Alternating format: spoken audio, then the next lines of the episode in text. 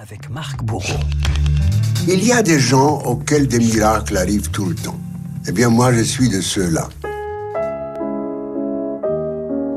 Bonjour Marc Bourreau. Bonjour François, bonjour à tous. Les auditeurs auront sans doute reconnu la voix et le toucher d'Arthur Rubinstein. Il y a 40 ans tout juste, le virtuose du piano nous quittait à l'âge de 95 ans.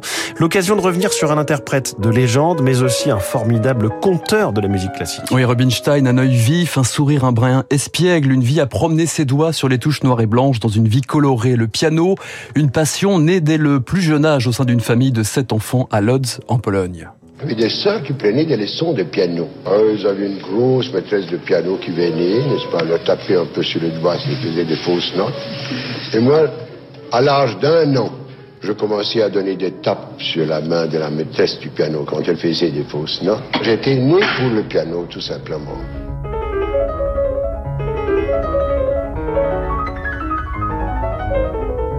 Rubinstein, l'histoire d'un virtuose qui considère la musique comme un sixième sens.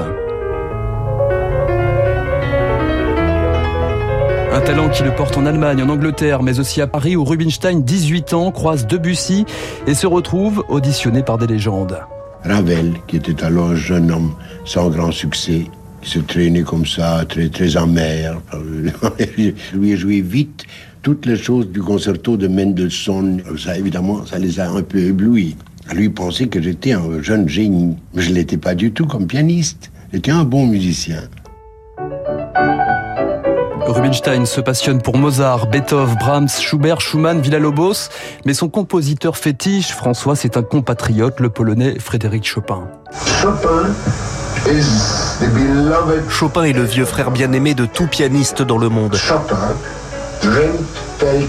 a rêvé, a senti, a vécu pour le piano.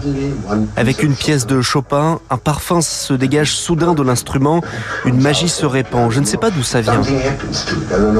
Ce son apparaît toujours, même avec les mauvais pianos. Vous êtes content du public ce soir? Mais je suis enchanté, regardez.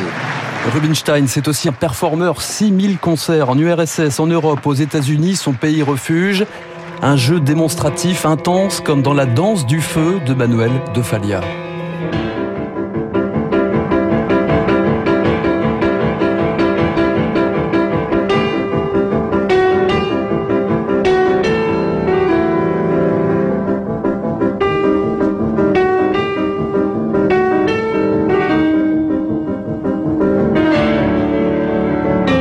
Concert ne me fatigue.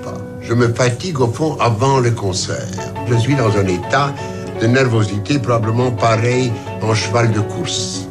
Jouer quelquefois avec des fièvres, un rhume fantastique où je suis le seul dans la salle, n'est-ce pas, qui ne se mouche pas. Rubinstein, un jouisseur sur scène hein, et dans la vie aussi, le polyglotte qui maîtrise huit langues, sillonne la planète, ne boude pas une bonne lecture, un dîner entre amis, un cigare. Son train de vie détonne dans un univers d'une extrême rigueur. Je n'avais aucune envie de faire le moindre sacrifice. Je voyais des collègues qui ne faisaient rien d'agréable dans la vie, sauf gratter le violon, taper le piano toute la journée. Le public trouvait que c'était peut-être quelquefois plus agréable de m'entendre. Voilà.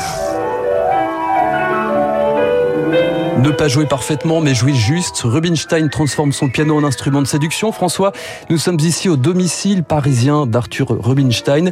Petite séance de réécoute en compagnie de son épouse, Aniela.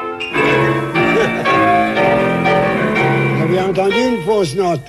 Je me suis arrangé toujours pour que ça sonne admirablement bien au public, mais ah ah, hum, hum.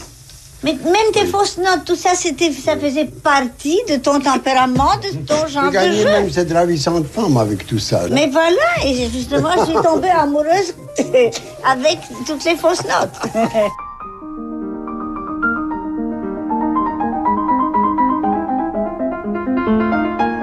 On se quitte François avec cette sonate numéro 18 opus 31 numéro 3 de Beethoven. Nous sommes en 1976. Le pianiste atteint de cécité livrait sa dernière performance enregistrée, dernière note d'un iconoclaste qui confiait souvent qu'il n'avait jamais eu le temps de vieillir.